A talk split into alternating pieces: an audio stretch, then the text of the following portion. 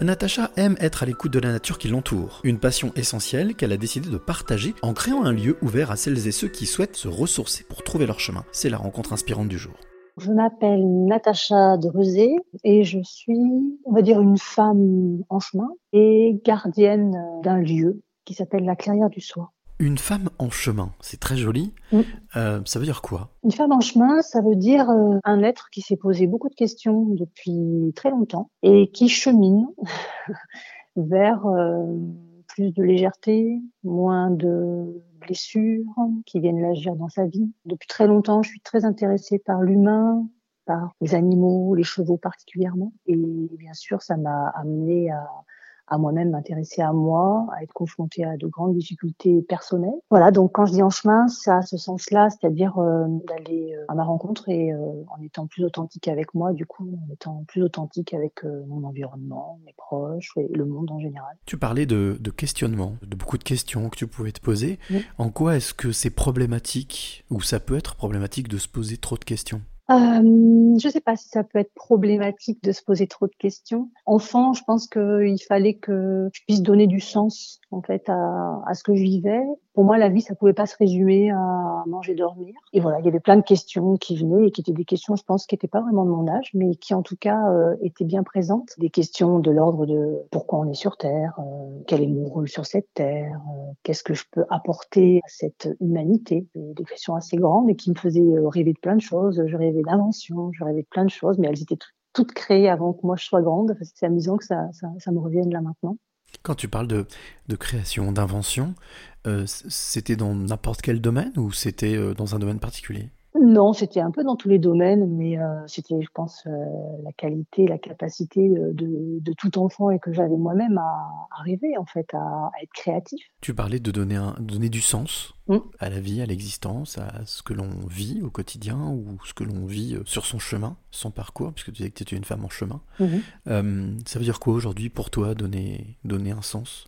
Euh, donner un sens aujourd'hui, c'est euh, avoir une place euh, pour moi dans le monde qui euh, à la fois m'épanouisse et à la fois euh, résonne aussi avec mon environnement. J'ai rêvé, par exemple, d'être vétérinaire spécialisé dans les chevaux. ma capacité à la physique et aux mathématiques ne m'a pas permis de prendre cette, cette voie-là quand j'ai démarré mes études après le bac. Et donc, en fait, je me suis baladée dans, dans la vie jusqu'à ce que expertise comptable, donc ce qui avait strictement rien à voir avec euh, avec ce à quoi je rêvais. Et toutefois, ça m'a permis de prendre un chemin qui m'a enseigné beaucoup et qui m'a surtout permis de voir que les choses essentielles que j'avais euh, dans mon esprit finalement d'enfant se sont représentées dans ma vie plus tard, notamment par le biais de ma jument, qui m'a amené dans la nature à nouveau et qui m'a permis de venir euh, me déployer dans un lieu qui pour moi a du sens euh, dans le sens euh, de porter euh, l'humanité, c'est-à-dire une humanité plus connectée, euh, des gens, des gens en reliance, de co-créer, de bénéficier des compétences des uns et des autres, d'échanger, d'entrer dans des relations gagnant-gagnant. Donc ça, pour moi, c'est ça, des, des, des, projets porteurs de sens. Et j'ai l'impression qu'en fait, après tous ces questionnements de vie euh, et ce chemin, parce que j'ai 54 ans, d'avoir été maman, d'avoir été mariée, d'avoir divorcé, donc de m'être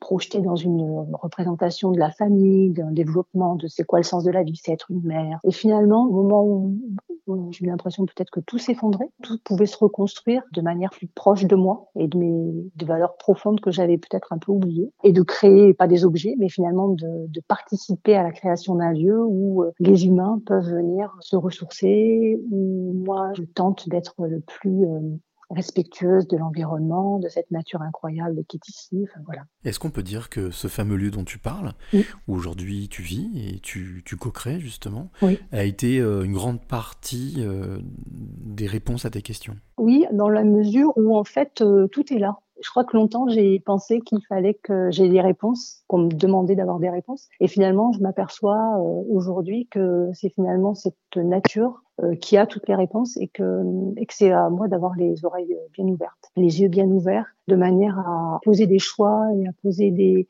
des orientations qui respectent, euh, ouais, respectent ce lieu et, et le portent euh, bah, là où il a vocation à aller, c'est-à-dire euh, un lieu d'accueil, un lieu de ressourcement, un lieu de, où on peut se déposer, un lieu où on peut venir porter des compétences. Voilà, c'est un lieu où on peut échanger avec les humains entre humains et on peut échanger avec la nature, avec tous les éléments, aussi bien végétaux que animaux. Et la place des émotions dans tout ça? Elle est centrale. Les émotions sont centrales. Le corps est central, particulièrement enfin, dans ma vie, puisque je suis orientée sur une formation de thérapeute psychocorporel. Donc, euh, ça fait dix ans maintenant que je pratique ce, métier, qui est plus qu'un métier, hein, vraiment, qui est euh, pour moi un cadeau, puisque c'est euh, une chance de pouvoir inviter les personnes, comme moi je l'ai fait à un moment donné, guidée par d'autres personnes, à venir au contact de leurs sensations et du coup au contact de leurs émotions, de pouvoir être véritablement accueillis à cet endroit-là, pouvoir déployer ces émotions dans le monde euh, de manière plus juste, hein, justement euh, en voyant quelles sont les blessures qui peuvent